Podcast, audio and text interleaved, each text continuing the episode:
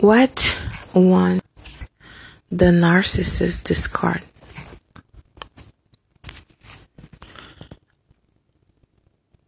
Well, you have to understand that you were in a transactionship with a vile person. Although you think that you were in a relationship, but now you know. The narcissist's goals is to destroy you.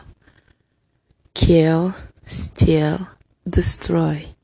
He want to kill your self-esteem, your joy, your light. He wants to steal your qualities and ability, your uniqueness, your rarity. Huh. He think just like that, he can take all your qualities and project in you all of his negativities. Yep, just like that. He wants to destroy you because after that the narcissist take all those things from you he will discard you when you'll need when you will need him the most to make you feel unstable. You will be lost confused you have questions. You want answers, but ha ha ha, no way, says the narc. No answers for you. Actually, me and my new supply, we are plotting something against you. Take that.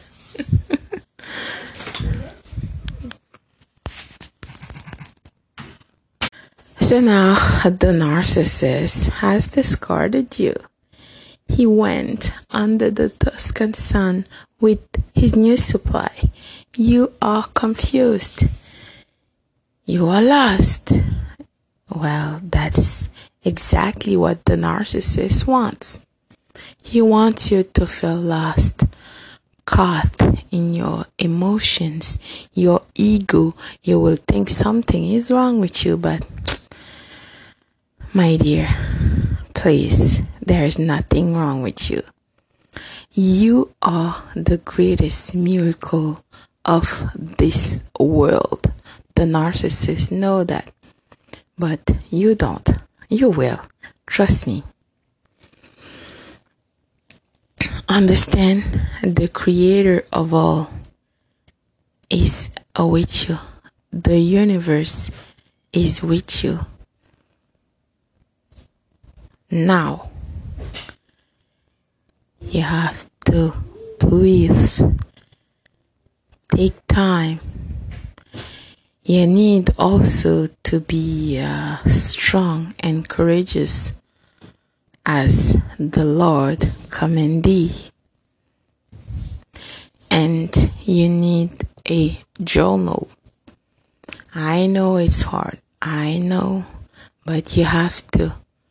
The narcissist will lie. He will start a smear campaign about you. He will destroy. That's what he think. He will paint a bad picture of you. But trust and believe that he is projecting. So that's why you need to focus because while the narcissist will put a show on the on social media with him and his new supply oh his new soulmate living this perfect life while you are crying. Yes you have to cry. Losing weight. You can't eat. You can't sleep countless sleepless nights. please keep a journal because the narcissist, what he's truly doing with his new supply, he's member of this harem, his flying monkeys, his fan club. He is preparing something, the coup de grace to destroy you. Imagine that if you have children or if you have something with the narcissist, a business, a house, whatever, while the narcissist is trying to destroy you mentally and emotionally, of course, it's crazy.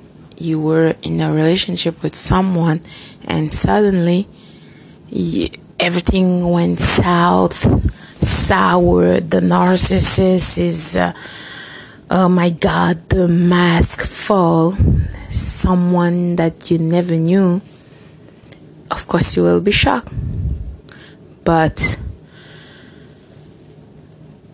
when someone show you who they are believe them the first time. There's no excuses. No but no no. No blah blah blah. Stop. Have faith in the creator of all pray it is time meditate it release the narcissist. Yes, it's hard. I know. But you have to, excuse me, and you need to keep a journal uh, as much uh, as much as possible, as much as you can. Uh, write down everything that you remember. Every day that you are alive is a gift is also a sign that the creator of all is not done yet with you, that the best is yet to come. Trust and believe that.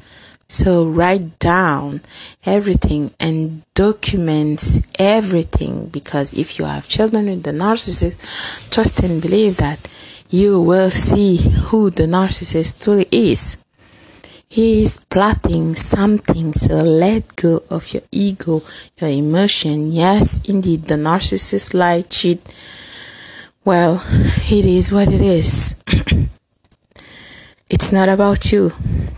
It is not because you were not cute enough, not smart enough, not whatever. You didn't change. The narcissist loves you. Remember before. So you didn't change. It has nothing to do with you.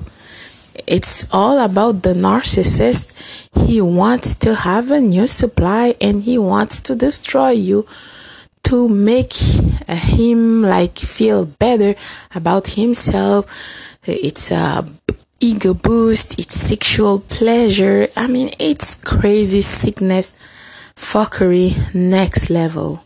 It has nothing to do with you, nothing at all.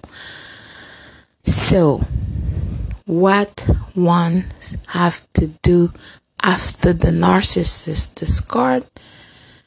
Stay calm. Breathe. Let it go. I know it's hard. Don't resist. Don't try to talk with the narcissist. Ask question why, why, why. No. Cut contact, no contact with the narcissist. Don't talk to him. Don't talk to try with, don't talk, don't try to talk, excuse me, with the new supply. Don't tell the new supply about the narcissist, whatever. Don't. Calm. Pray. Meditate it. Cry. Because this is a loss. You lost someone. Someone is dead. You have to mourn. So it's normal. Cry. Whatever you have to do, but don't contact the narcissist or the new supply. Document everything. Remember, the universe is with you. God is with you. You have the light is in you. Yes, the light is in you. of course. Pray. don't try, don't try to contact the new supply. Focus on you, document everything, let go of your emotions. I know it's hard, but if you listen to your inner voice, you will search um, whatever the universe, God Himself will, will send you sign. I swear. Trust and believe that. Have faith. The narcissist is not your friend. I know it's hard. It's a hard pill to swallow. I know that. But you have to accept that. What can you do? Can you change the narcissist? Can you make him understand that he's hurting you? He's lying or whatever? You can, you can't. You can do nothing. So, what ha- what you have to do is to focus on yourself and let go of the narcissist. Yes, it's hard. Whatever the time you have spent with this person, the money or the energy, whatever, this person is not for you. When people want to go, let them go. TD Jakes says it so well. It is what it is. Bonjour, bonsoir.